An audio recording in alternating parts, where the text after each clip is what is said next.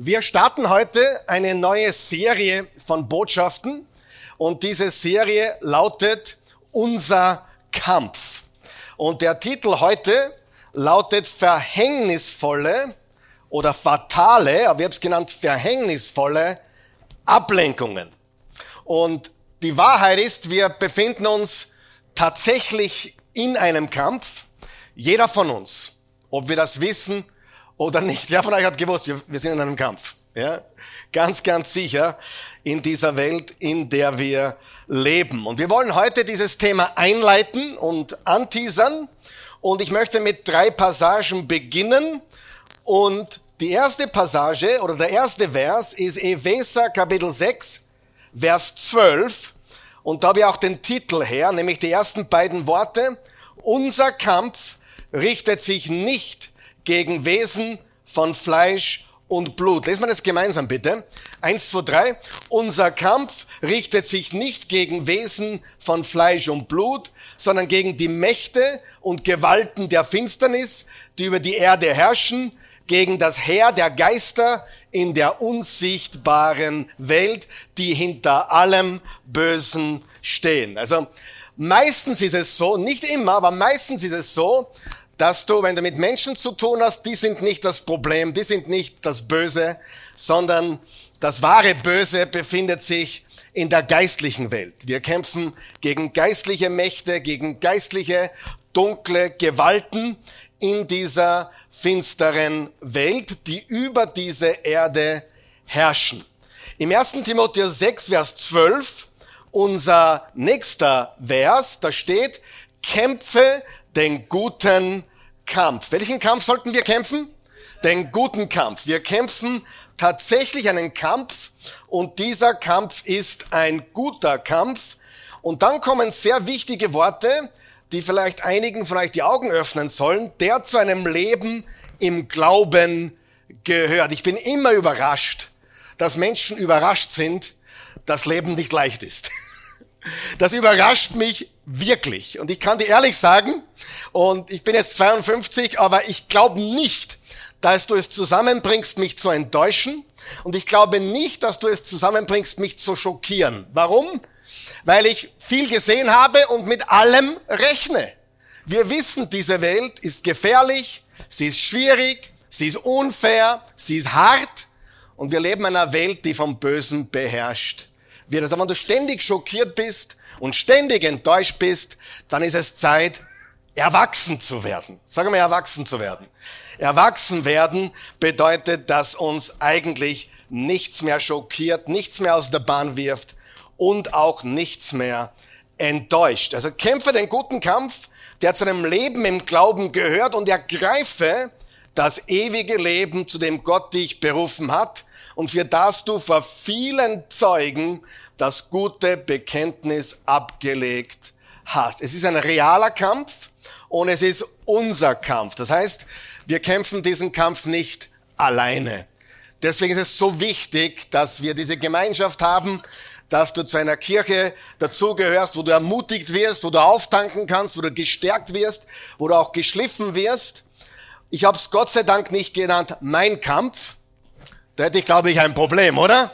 Äh, es ist nicht mein Kampf, es ist unser Kampf. Wir kämpfen diesen Kampf gemeinsam und das ist sehr entscheidend. Und dazu wollen wir auch eine Passage lesen. Hebräer 10, Verse 23 bis 25. Da steht Folgendes. Wir wollen unbeirrbar an der Hoffnung festhalten. Unterstreicht ihr bitte das Wort unbeirrbar. Unbeirrbar an der Hoffnung festhalten, zu der wir uns bekennen. Was ist die Hoffnung, die wir bekennen? Jesus. Jesus ist die Hoffnung, wie es im Kolosser 1, Vers 27 steht. Er ist die Hoffnung auf Herrlichkeit. Wir wollen unbeirrbar an der Hoffnung festhalten, zu der wir uns bekennen, denn auf Gott ist Verlass. Unterstreicht ihr das bitte? Denn auf Gott, auf ihn ist Verlass. Er hält, was er zugesagt hat. Und jetzt kommen wichtige Worte. Und lasst uns aufeinander achten und uns gegenseitig zur Liebe und zu guten Taten anspornen oder ermutigen. Deshalb ist es wichtig unsere Zusammenkünfte nicht zu versäumen. Wisst ihr, dass weltweit über 35 Prozent der Christen seit Corona, seit Corona, 35 Prozent der Christen gehen weniger in die Kirche wie vor Corona. Weltweit. Ist tragisch, aber natürlich online sind wir stark gewachsen, aber man sieht es natürlich überall, wo man hinschaut, dass Zusammenkünfte nach wie vor versäumt oder vernachlässigt werden. Das sollte nicht so sein. Es sich einige angewöhnt haben. Wir müssen uns doch gegenseitig ermutigen und das umso mehr, je näher ihr den Tag heranrücken seht, an dem der Herr kommt.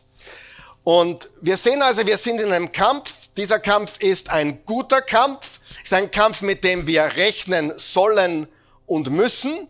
Und es ist ein Kampf, wo wir einander gegenseitig brauchen und auferbauen und ermutigen wollen. Und wir haben die letzten Wochen und Monate so viel gehört über auch Dinge wie letzten Sonntag, der sich mit Politik überschneidet. Ich entschuldige mich dafür überhaupt nicht, das war eine wichtige Botschaft, aber gewisse Themen überschneiden sich mit der Politik. Wir haben sehr viel gehört über theologische Dinge, was wir glauben sollten, was die fundamentalen Dinge sind, die Christen glauben. Wir haben über Ewigkeitshoffnung gesprochen, dem Leben nach dem Tod. Wir haben Mittwoch eine Serie laufen, die heißt Endzeitkrise. Und ich glaube, es ist Zeit, dass wir über eines nachdenken. Brauchen wir wirklich noch mehr Themen über Endzeit? Weißt du, die Menschen fragen jetzt schon wieder oder sie behaupten jetzt schon wieder, Jesus kommt bald. Aber das Problem ist, dass das auch Christen vor 500 Jahren behauptet haben und immer behauptet haben und immer wieder behaupten werden und Jesus kommt eines Tages wieder aber das sollte nicht unser Leben beherrschen. Hört Sie mir zu. Unser Leben sollte nicht beherrscht sein von dem, ob Jesus morgen kommt oder in 500 Jahren. Es spielt überhaupt keine Rolle. Das Einzige, was eine Rolle spielt, ist Matthäus 25, die zehn Jungfrauen. Bist du bereit? Ja oder nein? Alles andere ist völlig unnotwendig, eigentlich nicht, nicht brauchbar wir reden darüber, weil es in der Bibel vorkommt, aber das wahre Leben spielt sich im Hier und Jetzt ab. Bist du meiner Meinung? Genau, ganz wichtig. Und drum, sobald wir diese Mittwochgeschichte fertig haben, in zwei Wochen schätze ich einmal, werden wir auch davon leiser treten. Wir werden wieder ein Bibelbuch nehmen und dann dieses Bibelbuch Vers für Vers durcharbeiten, wie wir es Mittwochabend oft tun.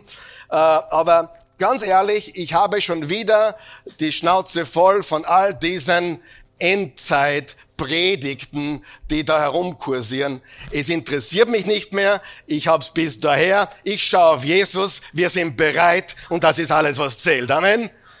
Es ist, glaube ich, ein Ablenkungsmanöver. Es ist ein Ablenkungsmanöver der anderen Seite, uns ständig mit Themen zu beschäftigen, die uns aber nicht ans Ziel bringen. Wer weiß, Jesus kommt so so, wann er kommt. Und da können wir nichts dazu beitragen oder ändern. Er kommt, wann er kommt. Aber diese Beschäftigungstherapie von der anderen Seite, die macht mich, die macht mir wirklich Sorgen, ehrlich gesagt. Und wer von euch weiß, Beschäftigung ist nicht dasselbe wie etwas zu bewirken. Manche Menschen sind einfach nur beschäftigt. Und es wird dich jetzt wundern, als ich ein junger Pastor war, wollte ich ständig beschäftigt sein. Ich habe mir einen Kalender geschaut, je voller er war, umso wichtiger fühlte ich mich. Heute fühle ich mich umso besser, je leerer er ist. Und das ist die Wahrheit. Heute geht es mir nur um eines. Das ist nicht notwendig, das brauche ich nicht mehr, das brauche ich nicht mehr, das brauche ich auch nicht mehr. Glaub mir eines, wenn du weise bist, ab 40 wirst du ein Wegstreichexperte. Und das möchte ich dir wirklich raten. Mit 20, 25 noch nicht. Da musst du probieren und probieren, weil probieren geht übers Studieren. In jungen Jahren probieren wir und machen wir viel verschiedene Sachen, damit wir herausfinden, wo sind wir gut, wo sind wir nicht gut, was ist unsere Neigung, was nicht. Aber spätestens ab 40, 45 solltest du wo angekommen sein, oder nicht? Und dann geht's darum, wegzustreichen. Und das ist so wunderbar, weil Wir haben nur 24 Stunden am Tag und schlafen sollten wir auch, oder? Und deswegen treibt mich eine Frage um, schon seit einiger Zeit. Wie wollen wir leben? Wie sollen wir leben? Und es ist, glaube ich, Zeit, dass wir in den nächsten Wochen über einige Dinge sprechen, die das hier und das jetzt betreffen. Wie lebe ich? Wie wollen wir leben? Wie sollen wir leben? Und wie werden wir unseren Tag tagtäglich gestalten? Und heute und nächste Woche geht es um Ablenkungen. Um Ablenkungen. Verhängnisvolle Ablenkungen. Fatale Ablenkungen. Verheerende Ablenkungen. Jetzt habe ich ein kurzes Spiel, wo jeder mitmacht, bitte. Ich habe eine Frage und es gibt also drei Fragen und ich möchte kurz, dass jeder mitmacht. Wer von euch glaubt, dass es heute weniger Ablenkungen gibt als vor zehn Jahren? Weniger wie vor zehn Jahren. Niemand? Okay. Habe ich mir gedacht. Wer von euch glaubt, dass es heute gleich viele Ablenkungen gibt wie vor zehn Jahren? Zwei zeigen auf. Habe ich mir auch gedacht. Drei zeigen auf. Und wer von euch glaubt, dass es heute mehr Ablenkungspotenzial gibt wie vor zehn Jahren? Ich hebe meine beiden Hände und ich glaube, jeder hier hebt fast die Hand. Es gibt heute mehr Ablenkungen als vor zehn Jahren. Da gehen die Hände nach oben und ich glaube auch zu Hause auch. Faktum ist, wir schwimmen stromaufwärts in unserer Welt. So viele Ablenkungen, manche Ablenkungen können tatsächlich verheerend sein, tödlich sein. Ich meine, niemand von uns will im Operationssaal liegen, wo der Chirurg gerade mit seiner Frau textet, oder? Das will niemand. Diese Ablenkung brauchen wir nicht. Äh, oder ein Busfahrer, der auf dem Handy gerade schaut, wie das Fußballspiel ausgegangen ist, brauchen wir auch nicht, oder? Solche Ablenkungen können tatsächlich tödlich sein, oder nicht? Also es gibt Dinge, die sind tödlich, die sind absolut Ablenkungen, die können tatsächlich großen Schaden anrichten. Es gibt auch Ablenkungen, die nicht tödlich sind, aber trotzdem gravierende ähm, Konsequenzen haben. Also ich möchte schon, wenn ich beim Friseur bin, dass er fokussiert ist. Ich möchte nicht, dass mein Friseur abgelenkt ist und mich dann irgendwie verschneidet, oder? Oder wenn du beim Tätowierer bist und ich gehe zu keinem Tätowierer. Ich sage nur, ja, würde ich nie tun. Ich bin ein, Rein, ich bin ein, ich bin ein bekennender Reinhäuter und werde auch ein Reinhäuter bleiben. Und ich möchte jeden ermutigen, reinhäutig zu bleiben, wenn es überhaupt noch geht. Ich habe zu meiner Frau gesagt, sie braucht sich keine Sorgen machen um mich. Äh, nein, Spaß. Äh, weil sobald ein Tattoo da ist, ist es für mich nicht mehr interessant. Das ist einfach Faktum, ja. Das ist absolut Faktum. Das ist, das ist die Realität. Spaß beiseite. Äh, nein, es war eigentlich ernst. Aber, aber manche Ablenkungen sind trotzdem, äh, haben sie Konsequenzen. Äh, eines unserer Kinder, wenn der aufs Klo geht, äh, ja, äh, abgelenkt mit dem Handy und wenn man da reingeht, weiß man, da ist gerade einiges äh, schiefgelaufen. Ja? Also Ablenkungen können schon etwas anrichten. Aber zum Tätowiererzeug, wenn du dir den, äh, bei, bei mir ging es ja gerade noch, Karl Michael und Christy Forever, ja, aber stell dir vor, du, du machst das und dann ändert sich sehr viel im nächsten Jahr. Haben wir alles schon erlebt, ja. Also manche Ablenkungen sind nicht tödlich, aber sie haben Konsequenzen. Und zwar große Konsequenzen. Ich habe was gefunden, was mich sehr fasziniert hat, nämlich am Arbeitsplatz. Es gibt Produktivitätskiller am Arbeitsplatz und da gibt es fünf, die, die ersten Top fünf. Ich lese euch einmal vor. Der erste Produktivitätskiller am Arbeitsplatz ist das Mobiltelefon. Das Handy. Der zweite Produktivitätskiller ist das Internet. Drittens, Klatsch. Klatsch, Tratschen. Viertens, soziale Medien. Und fünftens, private E-Mails. Das sind die fünf Top-Produktivitätskiller am Arbeitsplatz. Und jeder, der ein Unternehmen leitet, weiß, das willst du nicht haben. Richtig? Und vier der Top 5 haben mit unserer Technologie zu tun. Wir sind zwar schnell, alles wird immer schneller und das kann ein Vorteil sein, oder? Kann es ein Vorteil sein? Natürlich kann es ein Vorteil sein. Es hilft mir sogar in der Predigtvorbereitung. Aber auch eine große, große Ablenkung. Und sie können wirklich killen. Wenn du das Wort Ablenkung dir anschaust und es in zwei Teile teilst, nämlich Ab- und Lenkung, dann ist es genau das, es lenkt dich ab. Es lenkt dich ab vom Weg. Im Lateinischen äh, kann man sagen distrahere und bedeutet auf Englisch distraction, kommt von distrahere und bedeutet auseinanderziehen oder auseinanderzerren. Und genau das passiert mit unserem Hirn, wenn wir abgelenkt sind. Fokus, echter Fokus, ist tatsächlich nur auf eine Sache möglich. Und schreibt das bitte auf, unsere Aufmerksamkeit untergräbt unsere Absicht. Jeder von uns hat eine Absicht im Leben. Du willst was beabsichtigen, du willst was erreichen, oder? Und was untergräbt diese Absicht? Unsere Aufmerksamkeit.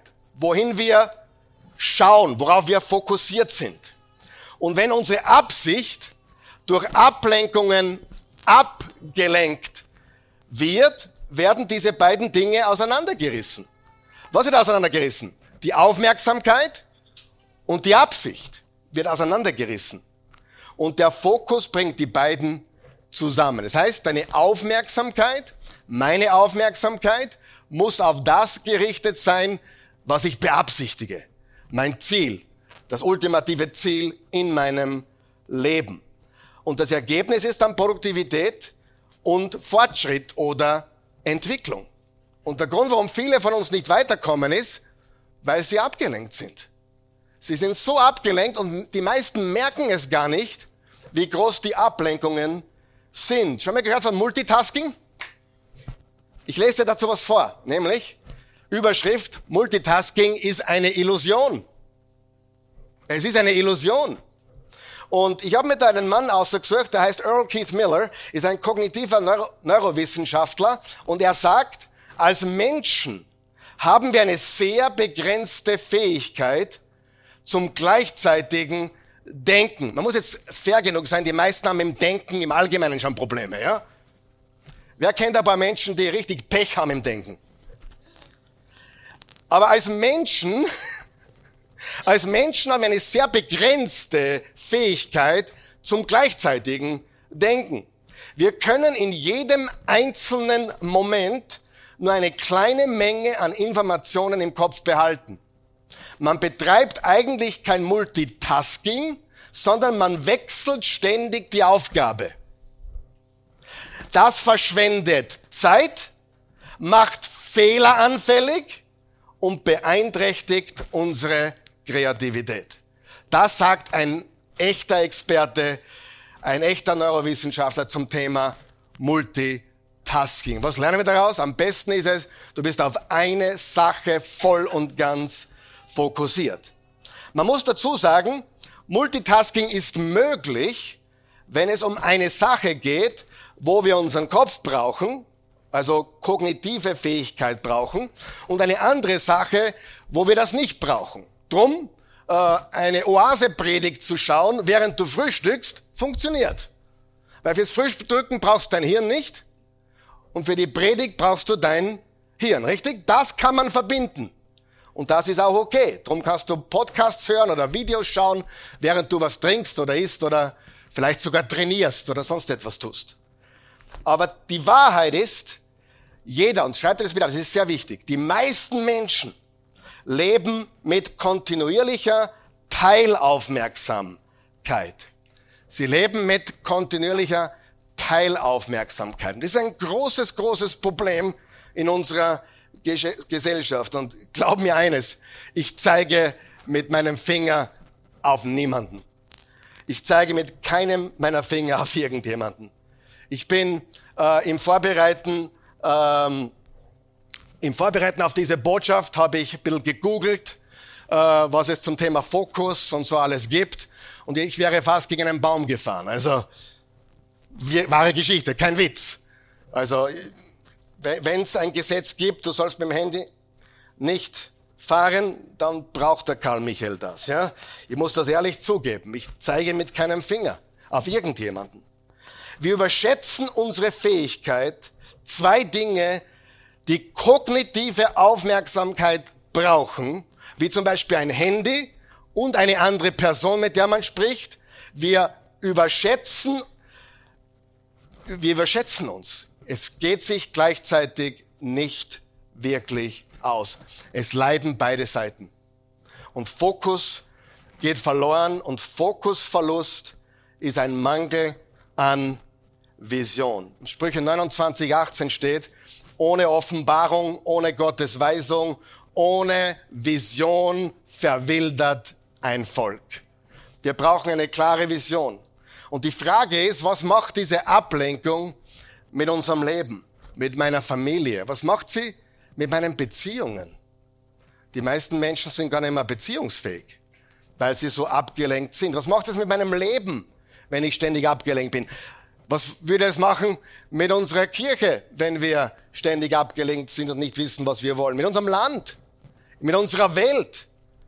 Ich habe gestern ein Video geschaut auf einem österreichischen Privatsender, ich sage nicht welchen, äh, wo jemand interviewt wurde, dessen Namen ich auch nicht nenne, aber er war bestimmt, bestimmt eher links wie rechts. Also nicht auf keinen Fall rechts oder blau oder nicht einmal ÖVP, sondern eher links, würde ich sagen. Nicht deklariert, aber ich würde eher sagen, links angesiedelt. Und dieser Mann hat einige sehr interessante Sachen gesagt. Es ging auch unter anderem um den Palästinenser und um Israel, um die Geschichte.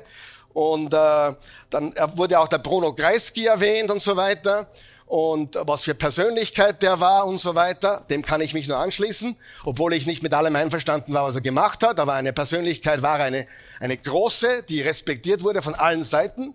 Und dieser Mann sagte Folgendes. Das, das Problem, was wir in Österreich haben, ist, es fehlen Visionäre. Es fehlen echte Leader. Es fehlen Persönlichkeiten. Wo sind die Persönlichkeiten. Und das ist ganz, ganz wichtig, dass wir erkennen, es geht darum, eine Persönlichkeit zu sein.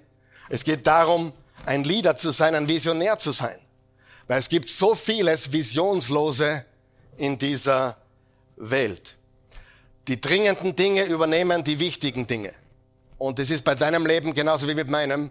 Das, was uns drängt, das, was dringend ist, äh, nimmt die Aufmerksamkeit von dem, was wirklich wichtig ist. Und das ist extrem teuer. Das kostet extrem. Und es gibt Dinge, die sind dringend, die sollten wir einfach beiseite lassen. Und dann gibt es wichtige Dinge und dann gibt es ultimativ wichtige Dinge. Es gibt Dinge, die sind so wichtig, dass dein ganzes Leben sich dem unterordnen soll. Deine Beziehung zu Gott, deine Beziehung zu Jesus. Meine Verbindlichkeit jetzt nach fast 33 Jahren Ehe mit der gleichen Frau, ja, zu mir sagte mir jemand, du, ich war, ich bin schon 60 Jahre verheiratet. Sag ich, ja, super. Ja, wie viele Frauen? Vier, ja. Also, auch das gibt es. Ich kann ehrlich sagen, 33 Jahre dieselbe Frau und, weißt du, das war nicht immer leicht, ist auch nicht immer leicht, aber wir werden es bis zur Ziellinie durchziehen. Und wenn du sagst, ich will es bis zur Ziellinie durchziehen, dann brauchst du was? Fokus. Du brauchst die Aufmerksamkeit auf die richtigen Dinge. Das ist entscheidend. Was ist ultimativ? Das Entscheidende in deinem Leben. Bestimmte Beziehungen zum Beispiel, die ganz entscheidend sind. Und ich möchte dich einfach ermutigen, heute deine Ablenkungen dir anzuschauen und dich auf das Wichtige im Leben zu konzentrieren. Es gibt eine Geschichte in der Bibel, nämlich Nehemia. Schon gehört von ihm? Nehemia, über den werden wir heute und nächste Woche sprechen. Aber eine kurze Vorgeschichte. 568 vor Christus kamen die Babylonier und haben Jerusalem und den Tempel zerstört. Und sie haben sie ins Exil nach Babylon verschleppt. Und dann in etwa 40, 50 Jahre später, 539 vor Christus, hat Kyrus, der medo-persische König, Babylon erobert und sie hatten das größte Reich zu dieser Zeit. Das war noch vor Alexander dem Großen. Und er hatte kein Interesse, die Juden in Babylon zu halten. Sie waren keine Bedrohung. Sie, er wollte sie freisetzen. Und er sagte zu ihnen, ihr könnt jetzt zurückgehen nach, nach Judäa, nach Jerusalem. Und ein gewisser Serubabel führt eine erste Welle zurück nach Jerusalem. Nämlich spezifisch, um den Tempel Gottes wieder aufzubauen, der zerstört wurde. 516 vor Christus wurde der Wiederaufbau des zweiten Tempels abgeschlossen und es scheinte gut zu gehen mit dem Volk Gottes. Aber, aber es war nicht so gut. Und dann gab, es einen gewissen Esra, der führte eine zweite Welle. Äh, und er sagte, wir müssen die Leute aufrufen, Buße zu tun und zum Gesetz des Herrn zurückzukehren. Es lief nicht so gut. Und 446 vor Christus kommen wieder einige Juden nach Babylon und erzählen und berichten, was in Jerusalem abgeht. Und da steigen wir jetzt ein im Nehemiah 1, Vers 3 bis 4. Sie sagten Folgendes. Und sie sprachen zu mir, also Nehemiah, die übrig gebliebenen, die nach der Gefangenschaft übrig geblieben sind, befinden sich dort in der Provinz in großem Unglück und in Schmach. Und die Mauern Jerusalems sind niedergerissen und ihre Tore mit Feuer verbrannt. Und es geschah, als ich diese Worte hörte, da setzte ich mich hin und weinte und trug Leid etliche Tage lang und ich fastete und betete vor dem Gott des Himmels. Es war ein Desaster. Und die Menschen, die zurückkamen von Jerusalem, erzählten, was für ein Desaster das war und wie hat Nehemiah reagiert. Er weinte und er betete und fastete. Dann im nächsten Frühjahr darauf, im Kapitel 2, also wenige Monate später, es geschah aber im Monat Nisan. Nisan ist April. Das, weiß ich, weil ich im April geboren wurde. Und selbst in der Türkei habe ich mein Geburtsdatum bekannt gegeben und die haben gesagt, Nisan. Auch auf Türkisch ist das der Nisan. Ja? Hat nichts mit dem Auto zu tun. Äh, aber es geschah im Monat Nisan, im 20. Jahr des Königs Arthasasta, als Wein vor ihm stand. Dann nahm ich den Wein und gab ihn dem König. Ich war aber zuvor nie traurig vor ihm gewesen. Mit anderen Worten, der König hat ihn nie traurig gesehen. Da sprach der König zu mir, warum siehst du so traurig aus? Du bist doch nicht krank. Es ist nichts anderes als ein betrübtes Herz. Da fürchtete ich mich sehr und ich sprach zu dem König. Warum hatte er Angst? Weil er durfte in der Gegenwart des Königs nicht traurig sein. Das war nicht erlaubt. Der König duldete nur Happiness. Ja? Und er sah traurig aus und der König hat es erkannt und er hat sich ein bisschen gefürchtet. Und dann hat er gesagt, okay König, der König lebe, der König lebe ewig. Warum sollte ich nicht traurig aussehen?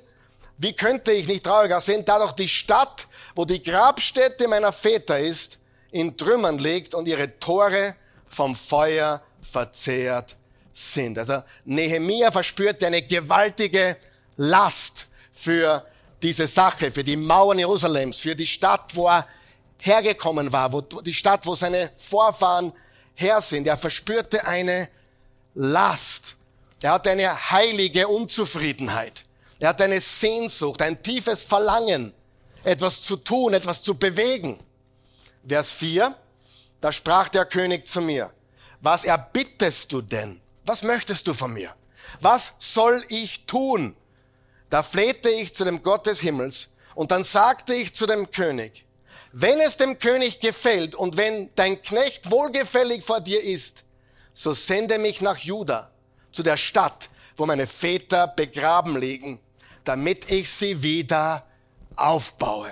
Und der König Kyros hat ihn gesandt. Er hat ihn ziehen lassen. Er hat ihn nicht nur ziehen lassen, er hat ihn sogar mit Ressourcen ausgestattet. Er hat ihm sogar Dinge mitgegeben, um dieses Werk zu vollenden. Er hat gesagt, wie kann ich dir helfen, Nehemia? Dieser König unterstützt Nehemia. Er lässt ihn gehen und stellt ihm die Ressourcen zur Verfügung. Jetzt bitte passt ganz gut auf. Das Leben von Nehemia in Jerusalem kann man sagen, war von Bedrohung, Bedrohung von außen. Menschen haben ihn bedroht von außen. Das werden wir nächsten Sonntag sehen. Und Widerstand von innen. Darüber könnte ich auch ein Buch schreiben. Ja? Die größten Feinde sind nicht immer draußen. Oft kommt der Widerstand von innen, von der eigenen Familie, von der eigenen Verwandtschaft, von der eigenen Gemeinde. Oft kommt der Widerstand von innen. Er erlebte den Widerstand von innen und die Bedrohung der Feinde von außen. Und nächste Woche schauen wir uns dann genau diese drei spezifischen Ablenkungen an. Diese drei spezifischen Ablenkungen sind Nebel, Feuer und Angst. Oft ist unser Leben voll mit Nebel. Manchmal gibt es ein Feuer, wo wir durch müssen und oft werden wir vielleicht auch von Angst dominiert. Aber was ließ Nehemia am Ziel festhalten? Schauen wir uns das an. Im Nehemia 6, Vers 1 geht's weiter. Und es geschah, als Sanballat, Tobia und Geshem, der Araber, und unsere übrigen Feinde erfuhren, dass ich die Mauern gebaut hatte und dass keine Lücke mehr daran war, obwohl ich zu jener Zeit die Türflügel noch nicht in die Tore eingehängt hatte, da sandten Sanballat und Geshem zu mir und ließen mir sagen, komm und lass uns in den Dörfern in der Ebene Ono zusammenkommen. Sie hatten aber im Sinn, mir Böses anzutun. Sehr interessant.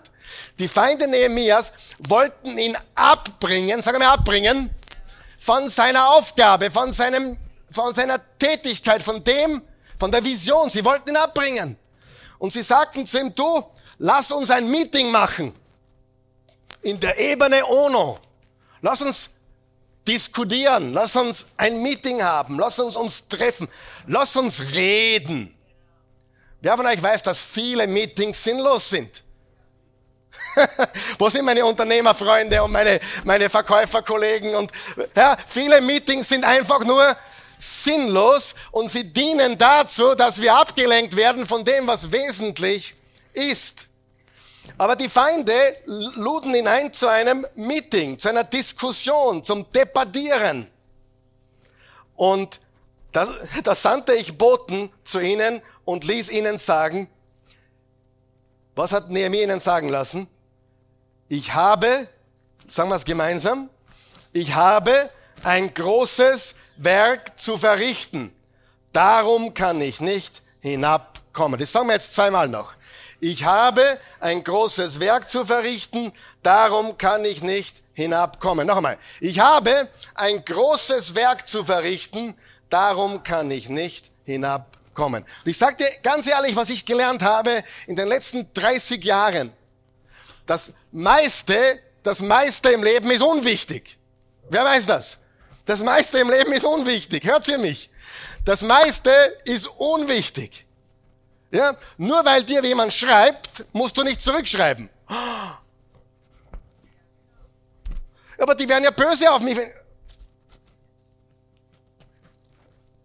Ich hatte so eine Spezial äh, Spezialistin in meinem Netzwerk. Man, man denkt, niemand hier natürlich. Ich rede von niemandem hier. Äh, nie, ja. Aber äh, die schrieb mir so ein Gesetzel auf, auf WhatsApp. Und für jeden Satz, den ich schrieb, kam so ein Gesetzel. Wer kennt das? Und dann habe ich nur mehr geschrieben, danke, bitte, ja, nein. Dann war es immer noch ein Gesetzel. Und es wurde immer absurder, bis ich nicht mehr geantwortet habe. Und wisst was? Ich glaube, ihr Leben ist jetzt auch besser, meins auf jeden Fall. Ja, ich sage dir, wir, können, wir überschätzen oft, wir überschätzen oft, Dinge sind nicht so wichtig, wie wir glauben. Versteht ihr das? Auch du bist nicht wichtig. Ist das nicht die christliche Botschaft? Ich bist so wichtig. Ja, du bist sehr wichtig. Gott liebt dich.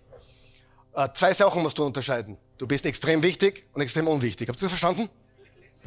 Hat das jeder verstanden? Ich sage es noch einmal, damit es jeder versteht. Du bist extrem wichtig und du bist äußerst unwichtig. Danke fürs Kommen, das war die Weisheit für heute. Ja? Wenn du das verstanden hast, hast du sehr viel verstanden, weil du bist so wichtig, dass Jesus für dich alleine gestorben wäre. Aber du bist so unwichtig, dass Gott weiter existiert, was dich nicht mehr gibt. Amen. Versteht's ihr? Und die, die Dinge im Leben sind teilweise so unwichtig. Und wir reagieren auf jeden Rülpser und jeden, ja, wir reagieren auf alles in diesem Leben. Und wir müssen nicht. Aber gehen wir zurück zum Nehemiah. Da steht, sie haben ihn eingeladen quasi auf, diese, auf dieses Meeting. Sie hatten Böses im Sinn. Was könnte das Böse sein? Ganz einfach. Das Böse war nicht, dass sie ihn töten wollten oder dass sie ihn auslöschen wollten. Das Böse war, schnall dich an, sie wollten ihn abbringen. Sag mal abbringen. Sie wollten ihn ablenken, sie wollten ihn abbringen davon, sein Werk zu vollenden. Und das ist böse. Das ist schlimm. Und seine Antwort ist die gleiche, die wir haben sollten. Ich habe ein großes Werk zu verrichten, darum kann ich nicht hinabkommen. Warum sollte das Werk stillstehen, wenn ich es ruhen lasse und zu euch hinabkomme? Sie ließen mir aber viermal das Gleiche sagen. Viermal haben sie es probiert. Und ich gab ihnen die gleiche Antwort. Da ließ mir Sambala zum fünften Mal das Gleiche durch seine Diener sagen. Immer wieder haben sie es probiert, ihn abzubringen, ihn abzulenken. Aber weißt du was? Nehemiah war entschlossen. Nehemiah, Nehemiah war entschlossen. Okay, dieses Meeting ist jetzt dringend. Es wäre dringend. Die wollen unbedingt jetzt. Aber es ist nicht wichtig. Ich bin fokussiert auf das Wichtige, auf das Entscheidende. Wie geht's den meisten Menschen? Die lassen sich von den dringenden Dingen im Leben zerreißen. Sie lassen sich zerreißen. Er war entschlossen. Er, es gab erhebliche Ablenkungen. Aber, liebe Freunde, Entschlossenheit alleine reicht auch nicht. Wir brauchen mehr. Wir brauchen eine echte Sehnsucht, ein echtes Verlangen, die Dinge zu tun, die wir tun sollten. Und es braucht unsere gesamte Aufmerksamkeit. Die ganze Aufmerksamkeit dieser Sache, die in unserem Leben ultimativ wichtig ist. Ich habe da ein Zitat gefunden von einem anderen Fokusexperten, der sagt Folgendes. Wenn du den Kampf um Aufmerksamkeit oder Fokus gewinnen willst, dann sag nicht Nein zu den trivialen Ablenkungen. Sag lieber ein großes Ja zu dem, was diese Sehnsucht, dieses leidenschaftliche Verlangen weckt und lass zu, dass dieses Verlangen alles andere verdrängt. Was ist dieses große Ja in deinem Leben, das große Warum in deinem Leben? Ich tue ein großes Werk. Das ist der Treibstoff, der uns, der Sprit, der uns treiben soll. Diese tief, dieses tiefe, intensive Verlangen, diese heilige Unzufriedenheit. Da muss mehr sein. Da muss mehr sein. Das Problem in unserer Gesellschaft ist, wir haben uns daran gewöhnt, alles, was falsch und traurig ist, in unserer Welt zu betäuben und wegzuschauen. Und ich habe, glaube ich, das letzte Woche gesagt, schau nicht weg. Schau dem Bösen ins Auge. Und ich kann dir sagen, wenn du eine Not siehst, ein, eine Welt siehst, die verloren ist, dann kann sich eine Sehnsucht entwickeln, ein Verlangen entwickeln, dagegen etwas zu unternehmen. Wegzuschauen ist nicht die Antwort. Deswegen so, so viele Menschen sind betäubt ohnmächtig. Ich glaube, ohnmächtig beschreibt die meisten Menschen. Sie sind betäubt und sie wissen gar nicht, was sie wirklich wollen. Und dazu müssen wir unsere Komfortzone verlassen. Und dazu äh, müssen wir auch zulassen, dass es eine gewisse Unsicherheit ist. Freunde, ich habe noch nie etwas in meinem Leben getan, was wirklich wichtig und wertvoll und groß war, wo ich nicht beim Anfang dachte, wie soll sich das ausgehen? das, das, das, das beste Beispiel, die Hochzeit. Sie war 18, ich war 20. Also, ich hatte richtig Angst. Ja, nämlich vor mir selber. Und vor diesem großen Ja. Ja, aber ich sage dir, ähm, ja, und ich schaue mir heute, ich bin so, ich bin so dankbar. Ich habe da wirklich sehr viel, wir waren nicht bereit. Übrigens, wenn du wartest darauf bereit zu sein, forget it. Wir werden Kinder haben, wenn wir bereit sind. Forget it. Du bist nie bereit. Niemand, ich bin immer noch nicht bereit für Kinder. Manche sagen, ich hätte nie welche haben sollen, ja. Aber Oh, und wenn ich dann bereit bin und wenn ich dann genug Geld, forget it. Wir hatten nichts, wir waren nicht bereit und wisst was? Es war das größte und schönste Abenteuer aller Zeiten. Amen. Oh, das ist so, wie ich würde jedem empfehlen, einfach mutige Schritte zu machen. Die richtigen Schritte natürlich, oder probieren und so weiter. Aber nicht diese Angst zu haben. Und ich bin heute so dankbar. Und ich sage das nicht, weil ich mich besser stellen will, aber drei meiner engsten Schulfreunde, drei meiner engsten Schulfreunde sind in meinem Alter natürlich, so wie ich, heute nicht verheiratet, keine Kinder und eine Beziehung nach der anderen. Sie sind traurig, jetzt, jetzt merkt man, dass sie schon verzweifeln. Die einzige Hoffnung wäre noch eine 20-jährige, äh, also 20 Jahre jüngere Frau oder das wäre die einzige Hoffnung noch vielleicht. Ähm, und, und ich sage dir ganz ehrlich, ähm, ich weiß warum. Einer hat mir so gesagt. Ich hab, was er gesagt hat? Ich hatte ständig Angst vor Verantwortung. Habt ihr das gehört? Ich hatte ständig Angst vor Verantwortung. Ich hatte ständig Angst, ein Risiko einzugehen, einen Fehler zu machen. Und diese übertriebene Angst, einen Fehler zu machen, ist vielleicht der größte Fehler, den manche von euch machen können. Weil du nichts probierst, weil du, weil du dich nicht ausstreckst, weil du nicht hinausgehst und so weiter. Und es ist traurig. Und ich bin heute so unendlich dankbar, dass ich äh, die Angst überwunden habe und, und dass wir die Angst überwunden haben und dass wir, oder wie wir diese Gemeinde gestartet haben. Bist du gelähmt? Ja, kein Geld, keine Erfahrung, gar nichts. Wir haben auf einer Matratze geschlafen, drei Monate, in einem Haus ohne Möbel. Nichts, wir hatten nichts. Und dann, plötzlich, wie ein Wunder, Gott hat versorgt. Freunde, wir brauchen dieses Verlangen. ich sage jetzt nicht jedem, dass er dumme Sachen machen soll. Aber du musst eines verstehen. Ähm, Nehemia hat seine Komfortzone verlassen. Nehemia hatte den besten Job in Persien. Er war der Mundschenk vom König.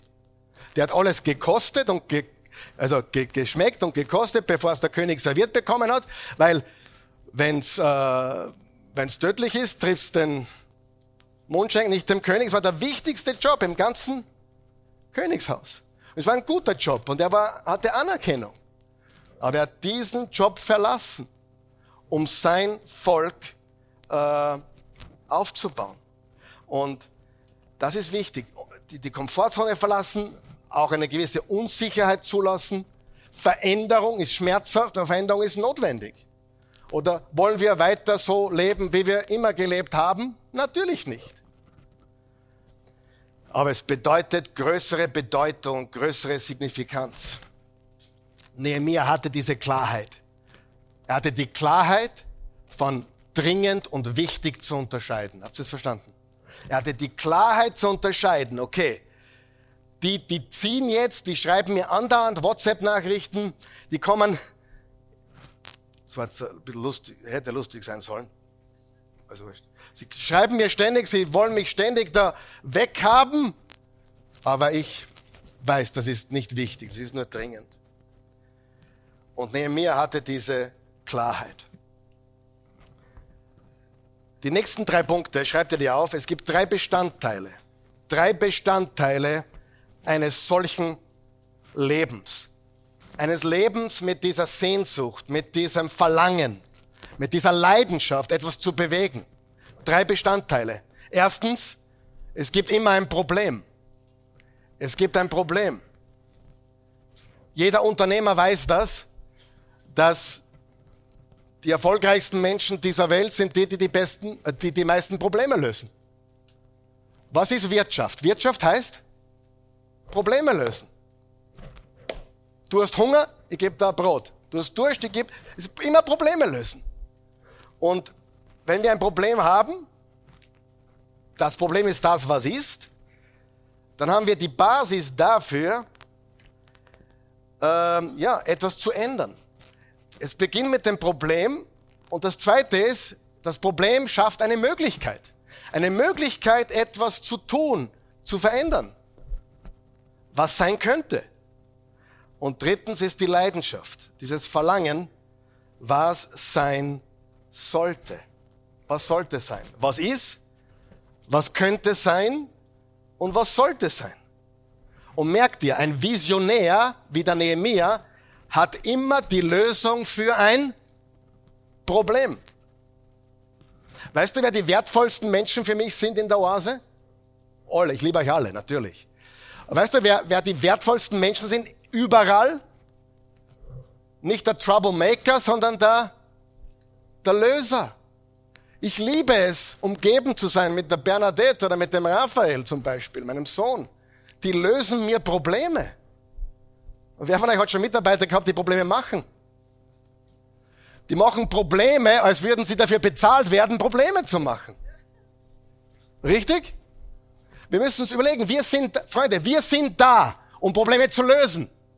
Wenn du ein Nachfolger Jesu bist und du arbeitest in einem Unternehmen, ich kenne deine Jobbeschreibung nicht, aber ich kann sie dir sagen. Du bist Problemlöser. Du bist Problemlöser. Du löst Probleme. Wenn du das verstanden hast, kommst du sehr weit im Leben. Wenn du überall Probleme machst, kommst du überhaupt nicht weit. Ich hatte mal jemand bei mir im Büro, der wollte sich bewerben. Habe ihn gefragt, wie viele Jobs er hatte. In den letzten zehn Jahren sagt er 13 oder 14. Sage ich, ja, ich weiß nicht viel über dich, aber ich weiß jetzt schon, das passt nicht. Wenn jemand schon 13 Jobs hatte und immer wieder, wer ist das Problem? Ja, immer, ich habe immer einen unguten, ich hab immer einen unguten Chef. Ich weiß nicht warum, aber mein Chef ist immer ungut. 13 Mal schon, jetzt in 10 Jahren. Ich, ich erwische immer einen unguten Chef. Oder wir hatten einmal einen Mann in der Oase, der ist leider schon verstorben, der war achtmal verheiratet. Und der sagte mir ernsthaft, er hat einfach nie die richtige erwischt. Und ich habe ihm gesagt, schau in den Spiegel, es wird Zeit, dass du der Richtige wirst. Amen. Wenn, wenn, wenn du ständig dasselbe Problem hast, solltest du mal schauen, wer das Problem ist. Also, es beginnt mit einem Problem. Das Problem bietet eine Chance oder Möglichkeit und die Leidenschaft, das Verlangen, etwas zu verändern. Das ist ein, ein Risiko, es ist ein Abenteuer. Und meine Frage an dich, und mit dem möchte ich eigentlich abschließen, meine Frage an dich heute, was ist dein großes Werk? Was ist deine Aufgabe? Was baust du? Was baust du? Wen baust du? Und ich, ich kann dir sagen, Gott hat etwas für dich, was du bauen sollst. Gott hat etwas für, für dich und zwar auch durch dich und für andere Menschen bereitet. Das ist eine große Aufgabe. Es gibt im Reich Gottes keine kleinen Aufgaben. Im Kolosser 3, Vers 23 steht, alles, was ihr tut, tut es so, als würdet ihr es für den Herrn tun und nicht den Menschen. Ich hatte vor vielen Jahren einen, einen Mann einmal hier in der Oase, der war ein richtiger Segen für mich. Ein richtiger Segen. Der kam in mein Büro und sagte zu mir wörtlich, Karl Michael, ich, ich will mich jetzt da nicht groß einbringen im Dienst, aber egal was du brauchst, ich bin da. Ja, und ich habe ein paar Mal angerufen und der hat Sachen für mich gemacht. Er hat sein Wort gehalten und der war ein Segen für mich. Der wollte mir als Pastor das Leben leichter machen. Was für ein Segen. Wenn du das Leben deiner Frau leichter machst oder das Leben deines Mannes leichter machst, wow, Heaven on Earth, Himmel auf Erden, oder nicht? Aber wir machen uns das Leben gegenseitig schwerer. Wir sind Problemlöser und nicht Problememacher. Österreich ist sehr schwer, was das betrifft. Die Leute glauben wirklich, sie werden fürs Probleme machen bezahlt. Aber so ist es nicht. Wir werden bezahlt, damit wir was Positives verändern. Was baust du? Wen baust du? Was ist deine Mauer, die du bauen solltest? Im Epheser 2, äh, Vers 10 steht, in Christus Jesus. Lesen wir das gemeinsam. In Christus Jesus sind wir Gottes Meisterstück. Er hat uns geschaffen, dass wir tun, was wirklich gut ist. Gute Werke, die er für uns vorbereitet hat, dass wir damit unser Leben gestalten. Leben Christen wirklich so? am Arbeitsplatz oder in der Nachbarschaft oder wo auch immer, dass wir wirklich Gutes tun, gute Werke, die er vorbereitet hat, dass wir unser Leben damit gestalten? Was baust du? Wen baust du? Wenn du Kindergärtnerin bist, du baust junge Menschen, weißt du das? Du baust Kinder, du baust junge Menschen. Wenn du im Kinderdienst hier mitwirkst, bei uns im Kinderdienst, du baust junge Menschen.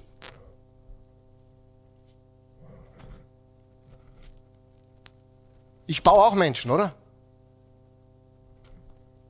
Jünger, Jesus-Nachfolger. Ich nehme das sehr, sehr ernst und ich, ich mache immer weniger. Ich mache immer weniger und das, wofür ich da bin. Und das ist sehr wenig, ich kann nicht viel. Mein Vorteil ist, dass ich wenig kann. Wirklich. Frag meine Frau, ich kann nichts. Bei uns daheim ist alles kaputt, weil ich nichts reparieren kann. Wir, wir, wir brauchen dringend einen, einen, einen Handwerker. Ja, Spaß. Ich bin's nicht, ich kann's nicht.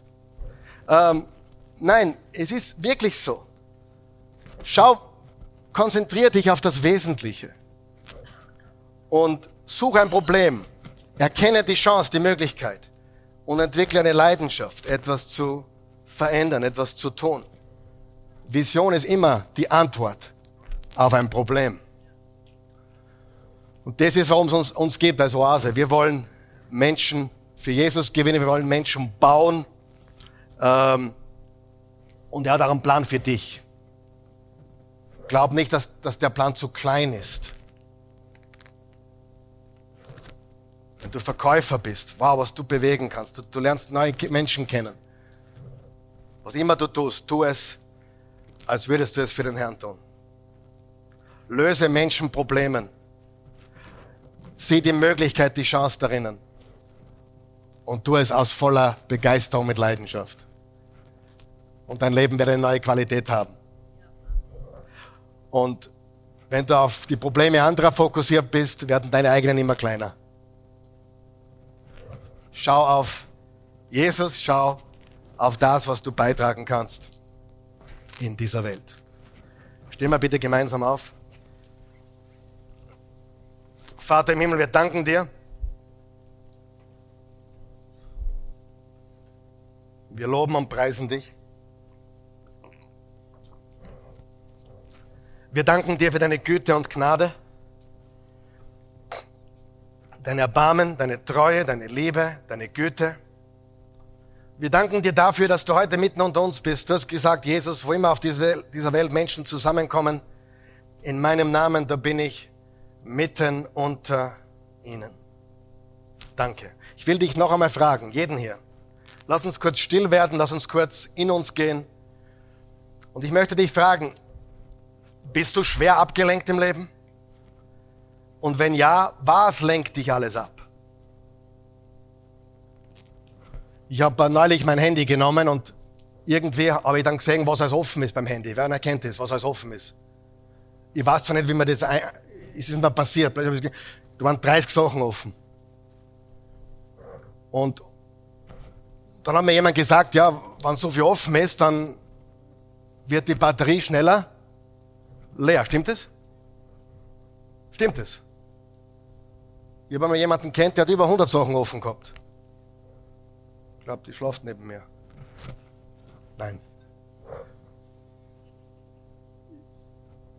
Je mehr, ist unser Leben nicht genauso? Je mehr wir offen haben, je mehr wir diese Dinge haben, umso, umso mehr nimmt es uns die Kraft in unserem Leben. Was baust du? Was, was ist das, was du tust? Was ist die Aufgabe in deinem Leben? Bist du abgelenkt? Oder bist du fokussiert auf das, was du zu tun hast?